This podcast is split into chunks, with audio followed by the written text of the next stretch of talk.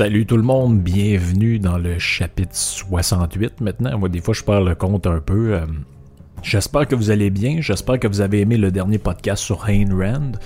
Euh, cette semaine, ça va être une suite euh, à ce podcast-là qui, a eu un bon succès au niveau du partage, du download. Merci de le faire, ceux qui peuvent le faire, puis que ça ne lui dérange pas.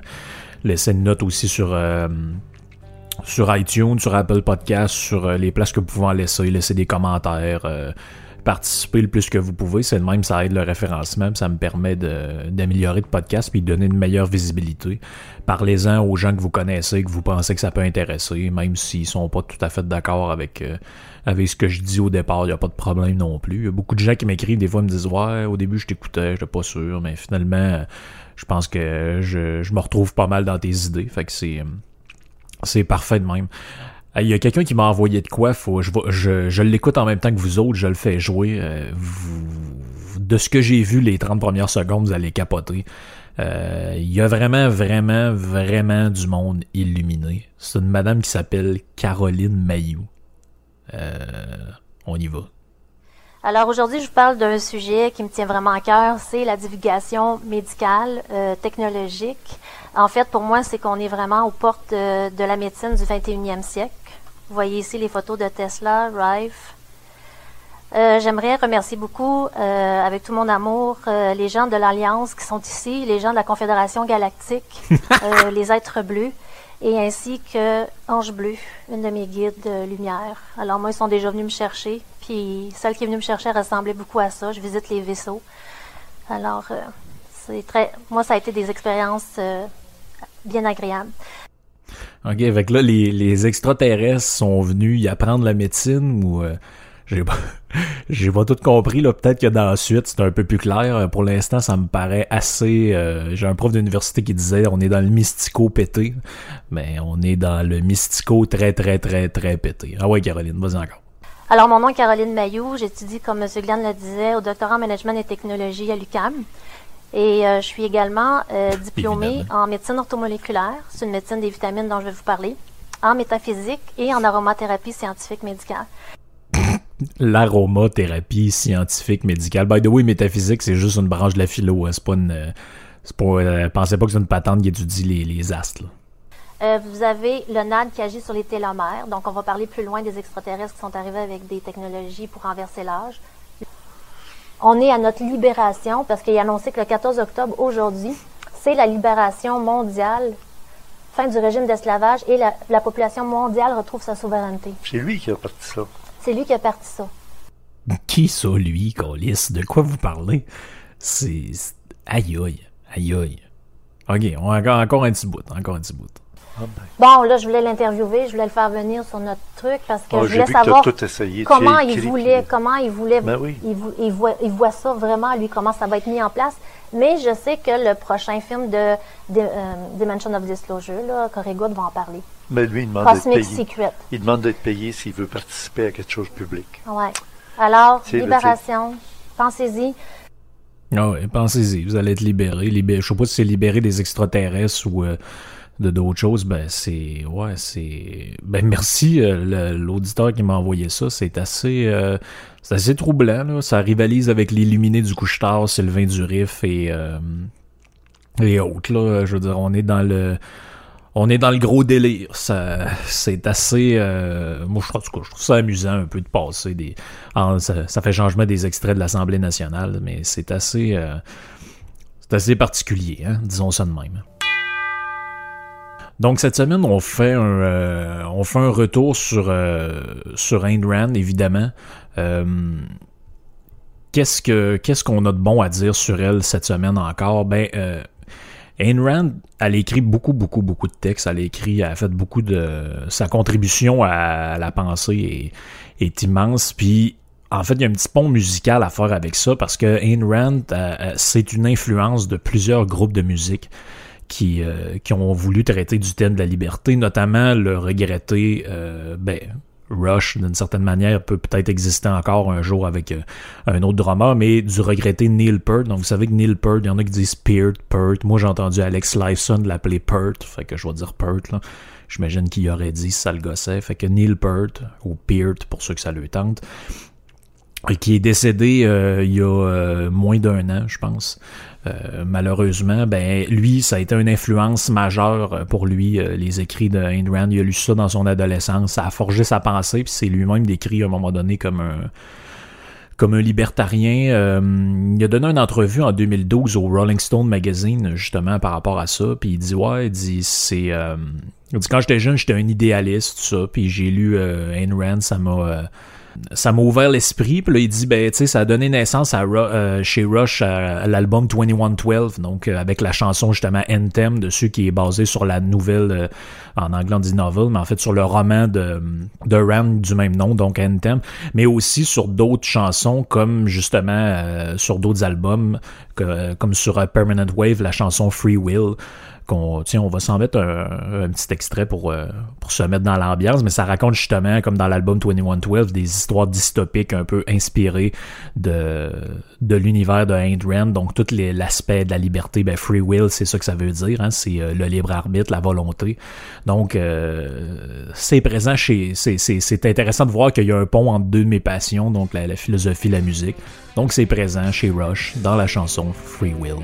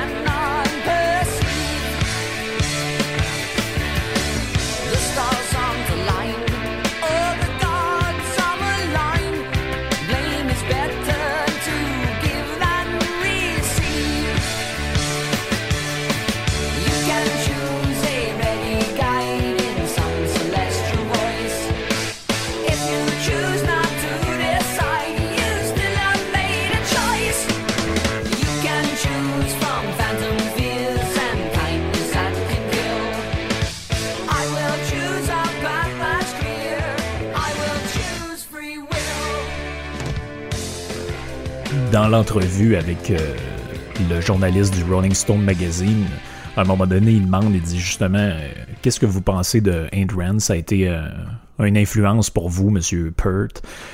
Puis il dit, ben, là, je le traduis un peu à mesure parce que c'est en anglais. Il dit, ben, quand j'étais jeune, je, je, me rendais, je me suis rendu compte que j'étais libertarien. Puis il dit, maintenant, je me considère comme un, il dit un bleeding heart libertarian. Donc, c'est-à-dire un libertarien euh, déçu d'une certaine manière de voir que ces principes-là ont jamais pu être établis dans le dans la société qui s'en va toujours de plus en plus vers une forme de, de collectivisme. Puis il dit, euh, je crois dans les principes du, euh, du des, des, libertariens un idéal. Il dit parce que je suis un idéaliste. Mais il dit, j'étais, je suis devenu cynique avec le temps, puis j'étais euh, j'ai été désappointé par l'orientation générale du monde politique. Puis il dit, c'est une influence qu'on peut retrouver dans l'album 2112, dans d'autres chansons qu'on a écrit. Puis il dit, euh, j'ai réalisé qu'avec le temps que l'idéal du euh, des libertariens, il dit, c'est bon, c'est pur, mais ça semble plus ou moins applicable. C'est ce qui rend un peu le, ma vision de l'avenir un peu cynique ou de sombre, comme il dit. Puis il dit, euh, il dit ça, ça a évolué, puis il dit moi aussi j'ai évolué, puis à un moment donné, il faut... Euh, mais euh, c'est ça, ça, reste très prenant dans, dans un band comme Rush. Ça, je veux dire, ça a marqué toute l'histoire d'une partie de ce band-là dans de la première période. ben dans le fond, directement avec l'arrivée de Neil Peart sur l'album Fly By Night, il y a déjà des influences de cette pensée-là euh, très accrochée au thème justement de la liberté. Puis euh, c'est très, très, très présent parce que vous savez que Neil Peart, c'est lui qui écrivait toutes les paroles du band. Donc c'est euh, ça a été vraiment, vraiment déterminant pour ce groupe-là. Donc on poursuit aujourd'hui avec quelques notions encore de, de qui sont à mon avis, très intéressante. Puis on, fait un petit bond dans le temps, on avance de deux ans. Je reviendrai pas sur la biographie de, de Rand. Je pense qu'on a dit pas mal euh, ce qu'il y avait, euh, à dire euh, concernant ce personnage-là. Puis si j'ai d'autres informations, je vous en ferai part dans, un autre podcast, mais euh, grosso modo, on avance de deux ans. son texte d'avant dont je vous avais parlé, ça datait de 1963. Là, on avance en 1965, puis elle publie un texte qui est, à mon avis, génial, qui s'appelle Le nouveau fascisme, euh, le règne du consensus.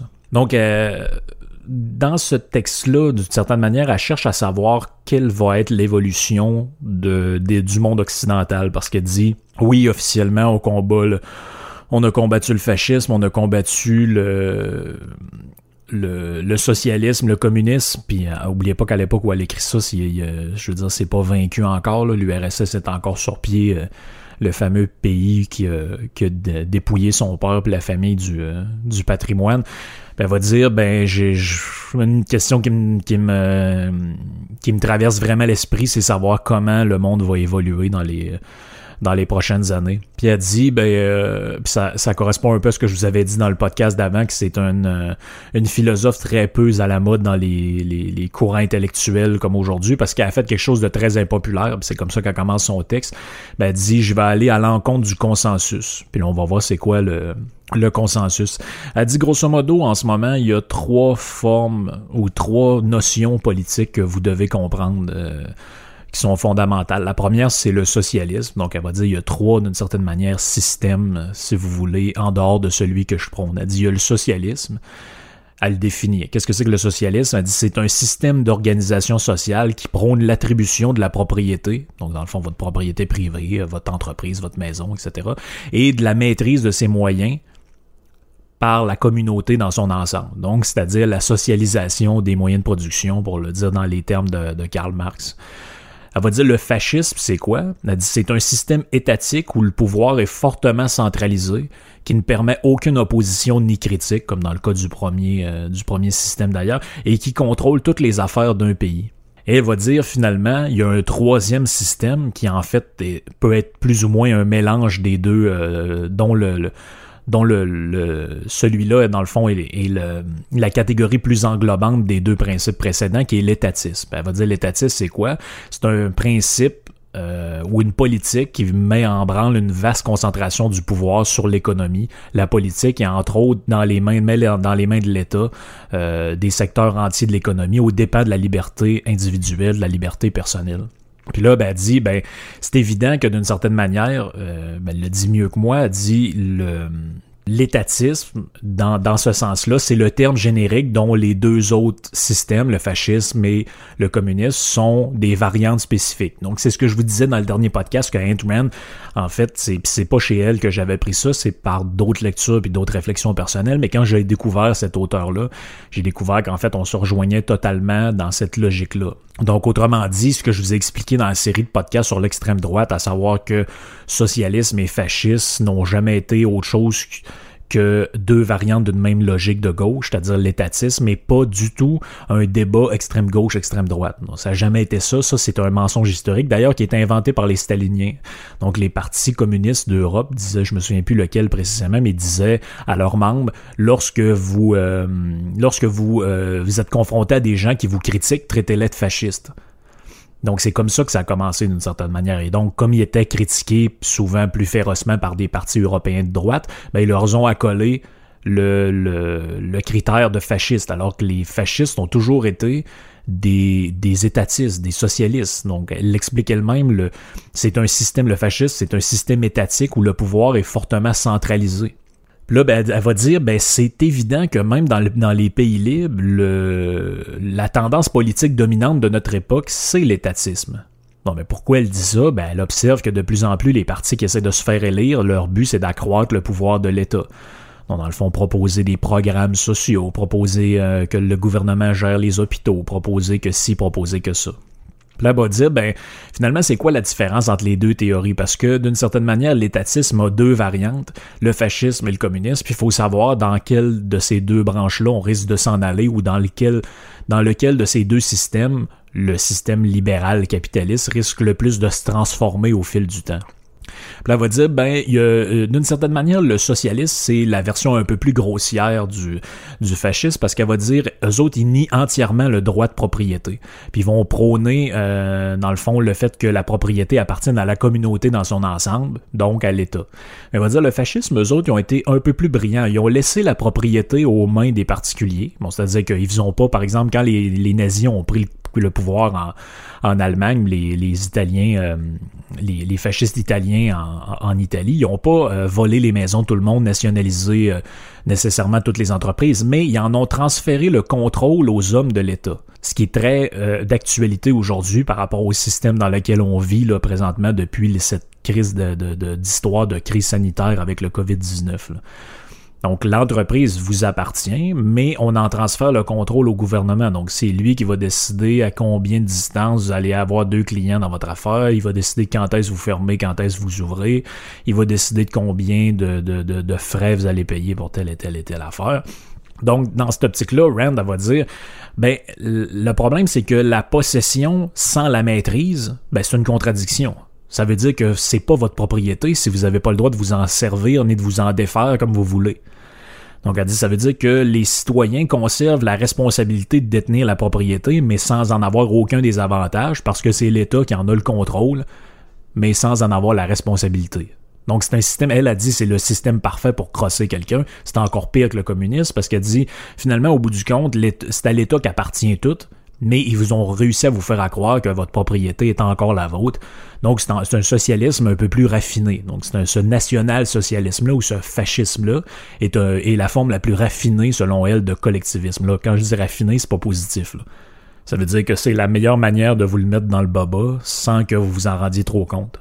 Elle va dire, ben, au moins, la seule, c'est peut-être le seul point pour la seule qualité qu'elle va reconnaître aux communistes dans, dans, toute son œuvre, elle va dire ben, à cet égard, le socialisme est la plus honnête des deux théories. Puis là, elle dit je dis honnête non pas et non pas meilleur parce que dans la pratique, il n'y a aucune différence entre les deux. Les deux sont issus du même principe collectiviste étatiste et les deux nient les droits individuels et personnels puis va vous subordonner au collectif. Qu'est-ce que ça veut dire subordonner au collectif? Ben c'est ce dont je parlais dans le podcast précédent. Ça veut dire que euh, je veux dire, votre importance en tant qu'individu, vos droits vous sont accordés tant et aussi longtemps que vous créez pas de préjudice à la société. C'est quoi le préjudice? C'est tout ce que eux vont considérer comme négatif. Donc, une parole qui va déranger, euh, une remise en cause du roman national ou du, dictat du gouvernement. Bon, ben, tout ça peut être considéré comme un problème, puis euh, justifie une certaine répression, un certain retrait de vos droits individuels. Elle va dire, ben, elle va dire, ben, là-dedans, les deux systèmes, dans le fond, qu'est-ce qu'ils font, c'est que ils, ils, vont circonscrire les moyens d'existence puis la vie du citoyen à un État omnipotent. Donc, dans qu'est-ce que ça veut dire? Ça veut dire que l'État devient euh, surdimensionné, surimportant par rapport aux valeurs des individus. Puis en réalité, elle dit la différence entre le fascisme et le communisme ne sont qu'une question de temps, de degré ou de détails superficiels. Elle va dire comme par exemple le choix des slogans ou les moyens auxquels les maîtres font illusion à leur sujet pour les réduire en esclavage. Donc elle va dire, ben, par exemple, qu'est-ce que ça veut dire concrètement? Ça veut dire que dans ce système-là, ben le, dans ces deux systèmes-là, dans un des cas, on va appeler les sujets la, classe ouvrière ou euh, le prolétariat ou euh, les soviets ou euh, appelez ça comme vous voulez. Puis dans un autre, dans l'autre système, on va appeler ça ben, le peuple italien, la race arienne, euh, la nation, le destin de je sais pas quoi. Tu sais, c'est, c'est, ça, ça renvoie aussi à ce que dans le texte précédent, elle appelait la vision mystique ou sociale. Donc c'est, c'est en fait, ce n'est qu'une variante de deux termes. Puis là, ben, la question fondamentale après s'être posée puis avoir mis sur la table un peu cette, cette cet aspect théorique-là, elle va dire, ben, euh, puis on se rappelle, c'est une question qui est posée en 1965. Là. Elle pose pas ça en 2020 ou en 2005. C'est en 1965. Elle va dire, ben, la vraie question, c'est de savoir lequel de ces deux variantes va constituer notre avenir. Parce qu'elle est persuadée que le système de libre entreprise, de libre-échange, de, liberté individuelle tel qu'on peut la vivre dans les pays occidentaux de cette époque-là, est persuadée un peu comme George Orwell avec 1984 et The Animal Farm, comme je l'ai... Euh, je, l'ai déjà mentionné, est persuadée que ça, ça va s'effriter de plus en plus pour une raison bien précise. Et là, euh, je vais y venir après, mais euh, la question qu'elle se pose, c'est est-ce que notre avenir va être socialiste ou fasciste? C'est la seule, la seule question à laquelle on peut, euh, qu'on devrait réfléchir.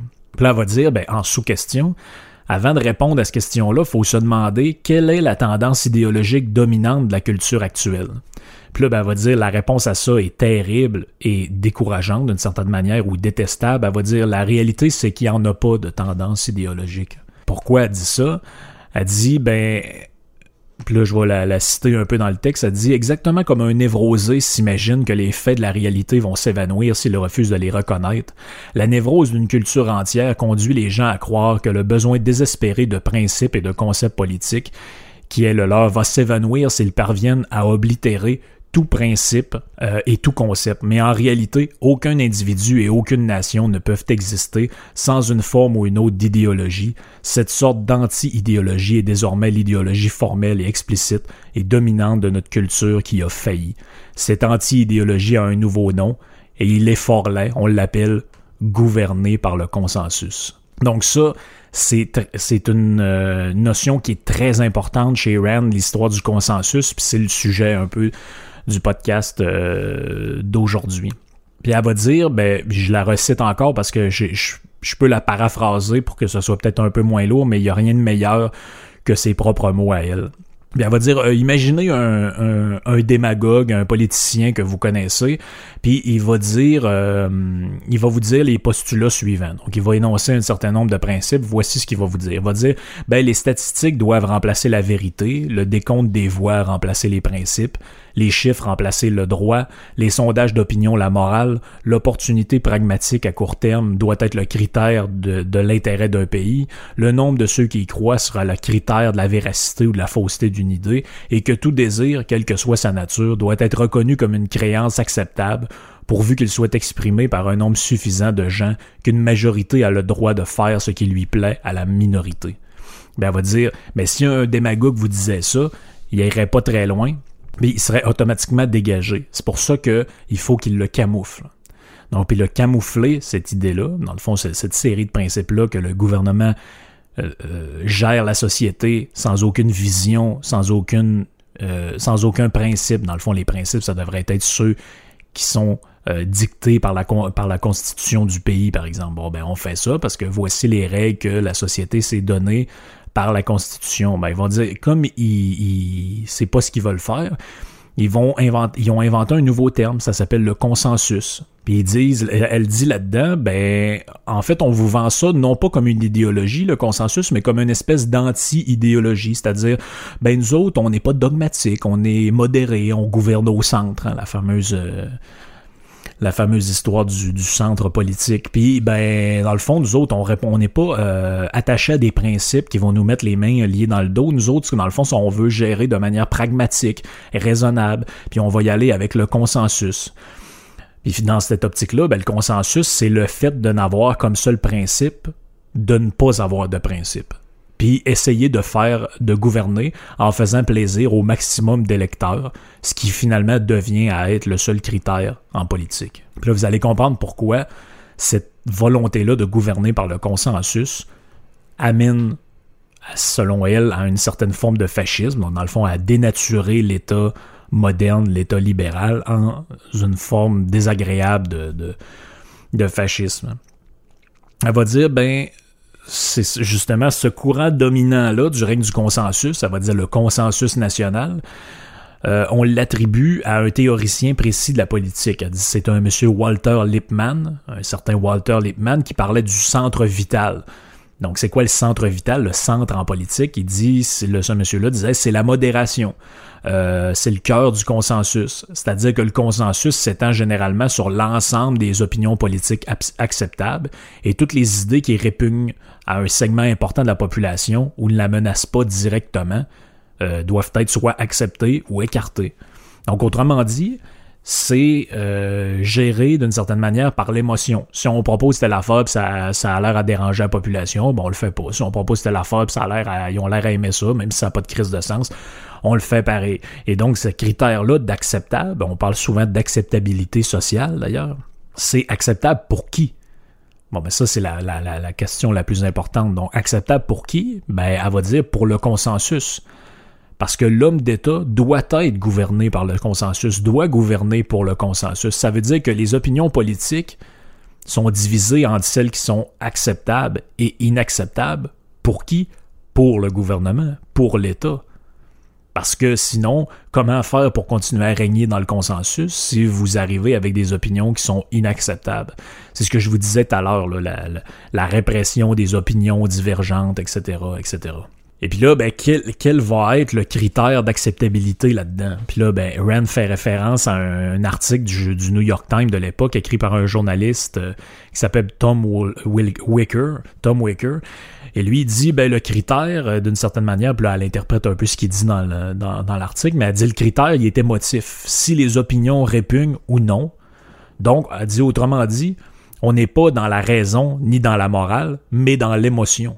Et puis là, ben, faut que ça répugne à qui, mettons, pour euh, arrêter ou pour barrer une opinion de, de, la place publique? Ben, elle dit faut que ça répugne à un segment de la population susceptible de faire péter le consensus.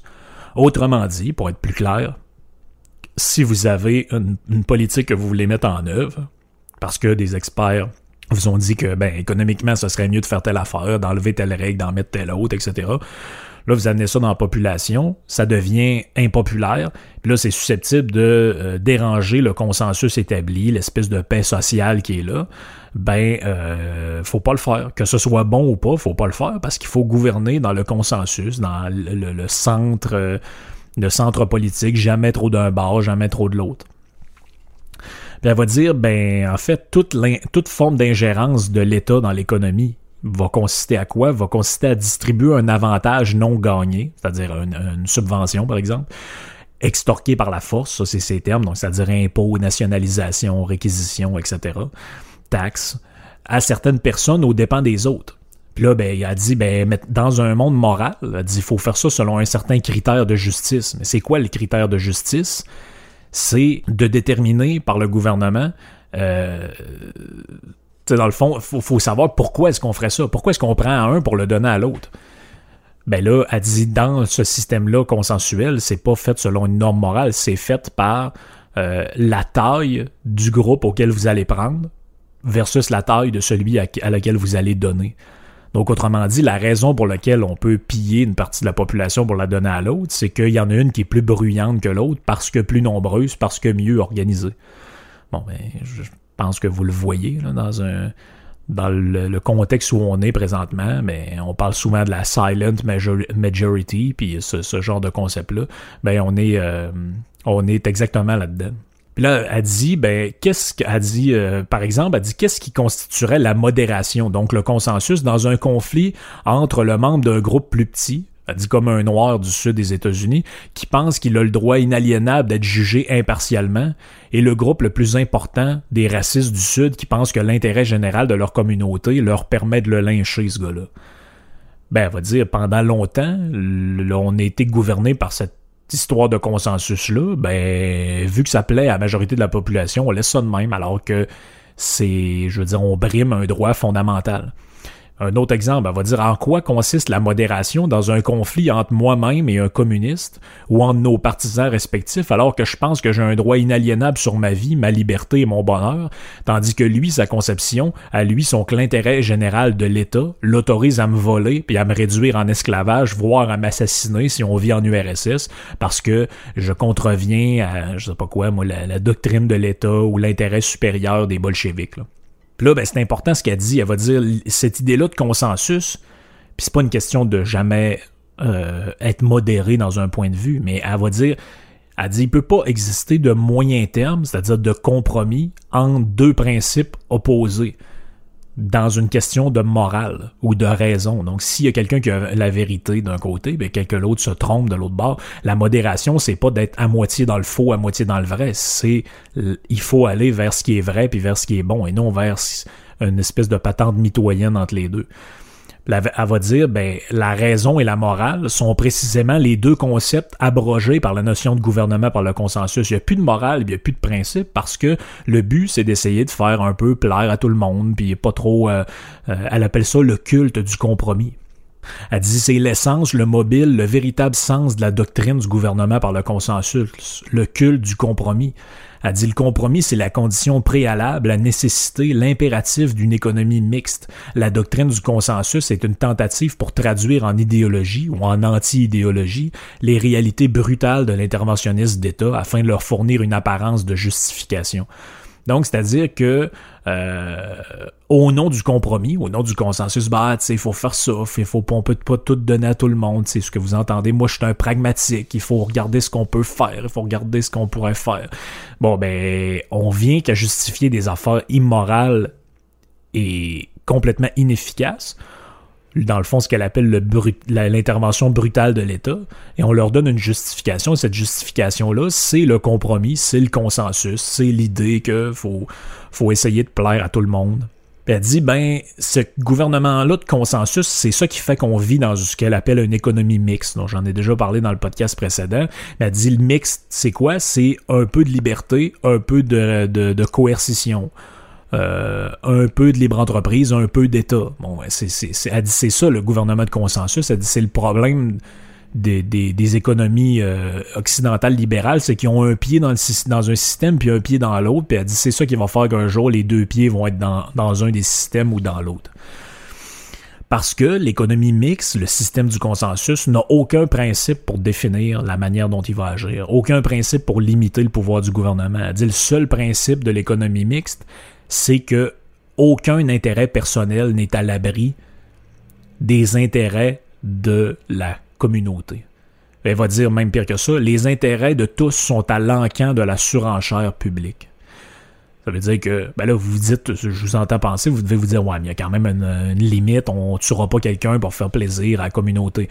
Ouais, mais il y a quand même la volonté, par exemple, dans certains procès, on l'a vu, de complètement bafouer les droits, de quelqu'un parce qu'on disait, ben regarde, on va faire un exemple de cette personne-là, puis on, euh, avec lui, on va faire un, on va le mettre en prison pendant 150 ans, ou on va faire ci, on va faire ça pour décourager les, ben ça, c'est au nom de l'intérêt général, on est prêt à bafouer des droits. Si la juste condamnation, c'est d'envoyer cette personne-là en tôle pendant 15 ans, mettons, ben on n'est pas censé dire on va le mettre en prison pendant 50 ans ou on va le tuer pour euh, se servir d'exemple ou de jurisprudence pour prévoir le futur. Puis dans le fond, on utilise le cas d'une personne pour, dans le fond, s'essuyer les pieds là-dessus. Donc, il a dit, c'est ça, la surenchère de l'encan public. Elle a dit, tous les coups sont permis pour ceux qui peuvent le faire impunément au nom du bien collectif.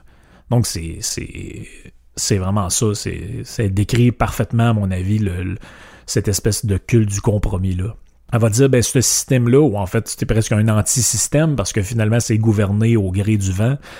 Elle dit ça éparpille la nation en une multitude toujours croissante de camps ennemis parce que les gens se disent ah ben moi j'appartiens à telle communauté, je fais telle affaire, je j'œuvre dans tel segment de l'économie, ben mon intérêt c'est lui puis il est contraire à l'intérêt des autres, fait que je vais essayer de de, de, de, de me regrouper avec ceux qui me ressemblent puis avec ceux qui ont les mêmes intérêts puis on va faire pression sur le gouvernement pour qu'il discrimine les autres à mon profit elle va dire, ben, ça crée des groupes économiques, luttent les uns contre les autres pour leur survie dans un mélange indéterminé de défense et d'agression, tel que l'exige la nature d'une jungle. C'est spécial pareil parce que d'habitude, les gens qui s'opposent au capitalisme vont dire ben le capitalisme c'est le monde de tous contre tous, euh, la concurrence, euh, faire mourir les petits, puis euh, y aller de manière immorale, le darwinisme social, etc. Ben elle va dire ben en fait c'est plutôt dans un gouvernement, dans un État sans principe qui préfèrent y aller au gré du vent, puis euh, je veux dire prendre à un pour donner à l'autre sur le simple motif du culte du compromis, qu'on vit dans un système de jungle où euh, les gens sont montés les uns contre les autres. Ce qui revient à dire que ce système-là ressemble plus ou moins à ce qu'on pourrait appeler le règne des groupes de pression. En fait, elle dit c'est comme une forme de guerre civile institutionnelle entre les lobbies et les intérêts sectoriels. Tous vont se battre pour s'emparer quelque temps de la machine législative et pour extorquer quelques privilèges particuliers aux dépens de quelques-uns ou de quelques autres au moyen d'une intervention de l'État, c'est-à-dire par la force. Donc on se rappelle qu'elle écrit ça en 1965. Je veux dire, moi, ça me paraît, dans le premier podcast, j'avais appelé Ayn Rand la, la visionnaire.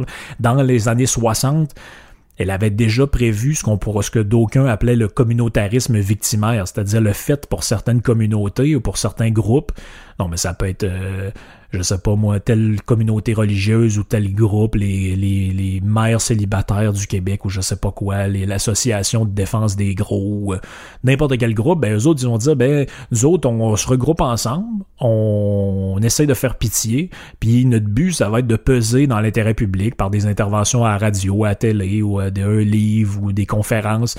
Puis le but c'est quoi, c'est de s'emparer comme elle a dit de la machine législative, donc de de, de, de d'une fonction particulière de l'État qui va permettre, en leur nom, de ben, dire bah c'est vrai, c'est pas drôle, blablabla. Bla, bla, ben voici un million pour organiser vos conférences, vos affaires. À cette heure, on espère que vous fermez votre boîte parce que c'est ça dérange le consensus, ça dérange la paix sociale. Mais ce million-là, il a été pris à quelqu'un. Et normalement, c'est immoral de faire ça. C'est immoral de prendre l'argent des contribuables qui, qui, qui, est destiné à construire les routes, gérer la police, euh, l'armée, euh, peu importe ce que vous voulez, les écoles, puis de le donner à des gens sur une base complètement, arbitraire. Sur la base de quoi? Sur la base qu'ils ont réussi à s'organiser comme groupe de pression, puis de faire pitié. Bon. Je dire, en 1965, je sais pas où elle avait vu ça. Je, je, je veux dire, j'étais pas au monde. Je connais pas la réalité de cette époque-là eh ben, comme quelqu'un qui l'a vécu. Mais c'est quand même assez surprenant de voir qu'elle a vu ça euh, elle a vu, une réalité qui semble beaucoup plus contemporaine déjà à cette époque-là. Puis elle dit, ben, c'est ça, dans le règne du consensus, le fait qu'il n'y ait pas de principe de ligne directrice morale qui fait en sorte que euh, la, menace contre une personne ou contre un groupe, ben, on, on cédera pas à nos principes. Ben, elle va dire le seul ennemi là-dedans, c'est l'intégrité. Donc, c'est pas nécessaire de faire remarquer qu'il va toujours, euh, va toujours avoir un gagnant là-dedans puis un perdant dans ce type de jeu-là. Donc c'est important de, de, de, le comprendre. Donc dans le fond, c'est le concept de l'intégrité là-dedans. C'est le gouvernement va reculer ou euh, va, va, va, aller de l'avant. Juste le seul, la seule, sa seule faiblesse, ça va être justement cette histoire d'intégrité-là, parce qu'il va dire si mon intégrité est remis en cause, ben on va considérer que j'ai failli à cette vision-là consensuelle de faire plaisir à l'un, faire plaisir à l'autre, d'où l'idée de la corruption. Donc, c'est pour ça que c'est un sujet extrêmement à la mode, parce qu'on va dire, ben, dans un système où il y a de la corruption, l'intégrité est mise en cause, puis on va, le gouvernement favorise un groupe au détriment d'un autre, mais là, c'est de manière euh, occulte. En fait, il faut que ce soit fait au vu, au su de tout le monde. Donc, c'est illégal d'aller voir un policier et de dire, ben, garde, euh, voici des paires de voici deux billets pour le Canadien avec votre femme, une loge avec toutes dépenses payées, puis pouvez-vous me faire un petit chèque de 75 000 pour mon association de pleurnicheurs. Bon, mais ça, c'est ça, c'est illégal. Mais si on sort dans les médias, on dit, ben, il faudrait que le ministre écoute nos revendications, nous autres, on fait pitié, puis il y, a, une pub du Maxi qui rit nous autres, ben là, euh, tu sais, ça, ben, c'est fait au vu au-dessus de tout le monde, donc il n'y a pas de matière. Mais elle dit, techniquement, il s'agit de la même affaire, puis moralement, c'est aussi euh, inacceptable. Ben, elle va dire, puis ça c'est peut-être la, conclusion un peu de tout ça, puis c'est le plus important, elle va dire, il, faut que vous compreniez que la doctrine du compromis, de la modération, va s'appliquer absolument à tout, toute personne, sauf à un sujet particulier. Dans le fond, on, on, doit faire des compromis, on doit être modéré avec tout, sauf un seul sujet. C'est quoi ce sujet-là? C'est l'idée de réduire les pouvoirs de l'État. Ce sujet-là ne peut voir aucun compromis, aucune modération. C'est-à-dire que c'est pour ça qu'on va dire, c'est pour ça que les, idées dites euh, économiquement de droite ou libertariennes sont jugées comme extrémistes. Pourquoi? Parce qu'en réduisant le pouvoir de l'État, vous réduisez sa capacité d'intervenir dans l'économie puis dans la vie des citoyens pour diriger dans ce fameux consensus-là. Consensus -là. Ça, vous, vous, vous essayez d'enlever des pans entiers de l'électorat, de l'emprise du gouvernement, parce que s'il n'y a plus de subventions dans tel secteur de l'économie, si le gouvernement a plus rapport là-dedans, ben comment ils vont faire pour flatter une partie de l'électorat? Je veux dire, ça va, ça va commencer à être difficile s'ils n'ont plus ces instruments-là. Donc concrètement, qu'est-ce qu'on pourrait dire? C'est je flatte le Canadien français de souche avec la loi 21, mais quelques mois après, j'annonce une commission sur le racisme systémique pour flatter ceux que j'ai brimés avec la loi précédente. Donc ça, c'est le gouverner dans le consensus, parce que bon, je fais plaisir à eux, je vais enlever le voile à l'autre, mais ceux qui enlevé le voile, je vais dire, ben oui, je sais que vous êtes un peu discriminés, voici une commission sur le racisme systémique, puis là, ben les autres, après ça, ils vont être fâchés, ils vont dire, Chris, euh, pourquoi tu nous fais ça, on n'est pas raciste, blablabla. Fait que là, il va sûrement avoir un, retour de quelque chose, une patente sur le français quelque part pour faire plaisir aux mêmes qui ont appuyé la première loi. Sauf que si je réduis la taille de l'État, c'est ce que c'est ce que si c'est ce que je prône comme idée, l'État a le moyen ni de faire un, ni de faire l'autre. Elle dit c'est pour ça, elle dit observer les torrents de boue d'insultes et de haine hystérique déchaînés par les modérés contre tous les partisans de la liberté. Elle dit c'est significatif dans leur dans la nature de leur panique. Euh, disons, elle nous donne d'ailleurs un aperçu de, de, sa modération tant vantée, de leur respect démocratique pour les choix de la population et de leur tolérance face aux désaccords et à l'opposition. On va dire, c'est drôle, ces gens-là, ils sont, ils se vendent d'être des pragmatiques, des modérés, on gouverne dans le, dans le consensus, on va faire plaisir à tout le monde, mais si vous n'avez pas leurs idées, ils sont prêts pratiquement à, vous écarter de, de, de du statut de, d'être humain. Va dire, ben, finalement, euh, d'une certaine manière, un peu en, en, concluant, elle dit je reviens avec mon euh, avec mon ma question de départ. Elle dit vers lequel des deux systèmes on s'en va? Le fascisme ou le socialisme? Elle va dire, ben, c'est vrai que les démocrates sociaux, les libéraux qu'on a présentement, sont pas des socialistes, sont pas des communistes. Faut être, faut être honnête. Elle dit, ils ont jamais prôné ni entrepris la socialisation de la propriété privée. Bon, là, a manqué le, à ce moment-là, il n'y avait pas encore les grandes vagues de nationalisation, tout ça, mais bon, mettons qu'elle a raison. Elle dit, ils veulent préserver la propriété privée pour laisser une apparence de liberté. Mais elles veulent de plus en plus donner à l'État l'usage et la maîtrise de cette propriété-là. Elle dit, ben ça, c'est justement la caractéristique fondamentale du fascisme. Elle dit, dans un système de libre entreprise, le rôle de l'État, des hommes de l'État ou d'un policier, ben, c'est celle justement d'un gendarme qui protège les droits personnels de l'homme, y compris ses droits de propriété. Puis en protégeant les gens contre l'emploi de la force physique, mais ben, dans un système libre, les hommes de l'État ne contrôlent rien, ne réglementent rien, ne contraignent rien, ne soumêlent en rien des activités des gens. Mais dit bien des professeurs et bien des hommes de droite accréditent et renforcent la propagande vicieuse gauchiste lorsqu'ils identifient le capitalisme avec le fascisme. Elle dit pourtant, il y a peu de gens qui se soucient de prôner le capitalisme, mais il y en a encore moins qui souhaitent se priver de ses avantages. Donc, il y a un côté un peu euh, malhonnête là-dedans, puis je la cite dans le texte, puis on, termine dans pas long avec ça. Elle dit qu'il s'agisse de cadeaux de l'État, de salaire minimum, de soutien des prix, de subventions, de lois antitrust ou de la censure des films cochons, ils accepteront ces mesures-là avec la conviction rassurante qu'il n'en résultera rien d'autre qu'un capitalisme modifié. Et c'est ainsi que par ignorance, refus de penser, lâcheté morale ou déficience intellectuelle, un pays qui arbore réellement le fascisme est en train, par d'imperceptibles degrés, de glisser non pas vers le socialisme réel ni vers quelque idéal de sensiblerie altruiste, mais vers une forme ouverte, brutale, prédatrice, avide de pouvoir, de fascisme pratique. Puis elle va dire, ben aux États-Unis à, l'époque, c'est toute cette pensée-là du consensus est incarnée par un président comme Johnson, donc Lyndon Johnson, qui était président démocrate de 63-69. Puis elle dit, ben Lyndon Johnson, c'est vrai que c'est pas un fasciste ni un socialiste, mais encore moins un partisan du capitalisme idéologiquement. Elle dit en fait, il est rien du tout. Elle dit, si on, le juge sur son bilan, ben, elle dit, le concept d'idéologie est pas applicable en ce qui le concerne. Elle dit, c'est un politicien, un politicien euh, au sens euh, dangereux du terme, a dit parfaitement adapté à notre situation présente. Elle dit c'est presque un personnage de fiction, c'est l'archétype parfait du dirigeant d'économie mixte, un bonhomme qui aime le pouvoir pour le pouvoir, un expert à manipuler les groupes de pression et à jouer le, et à les jouer tous les uns contre les autres. Il adore le processus où on dispense des sourires, des froncements de sourcils, des faveurs, surtout des faveurs inattendues et dont la vision du monde ne s'étend pas au-delà de la prochaine élection. J'aurais pu encore appeler ce podcast-là Ain't Red la visionnaire, mais c'était déjà pris. Donc, avec son aide, je vous invite à essayer de détruire cette pensée consensuelle-là. Ça ne veut pas dire de ne pas faire de d'avoir quand vous trouvez qu'entre deux bonnes idées, on en choisit euh, un mélange des deux. Ça veut dire que s'il y a une mauvaise idée puis une bonne idée, faut prendre la bonne et non un mélange de bonne et de mauvaise. Ça fait le tout pour aujourd'hui. On se retrouve dans un prochain podcast. Merci d'être là. Merci de m'écouter. Ciao.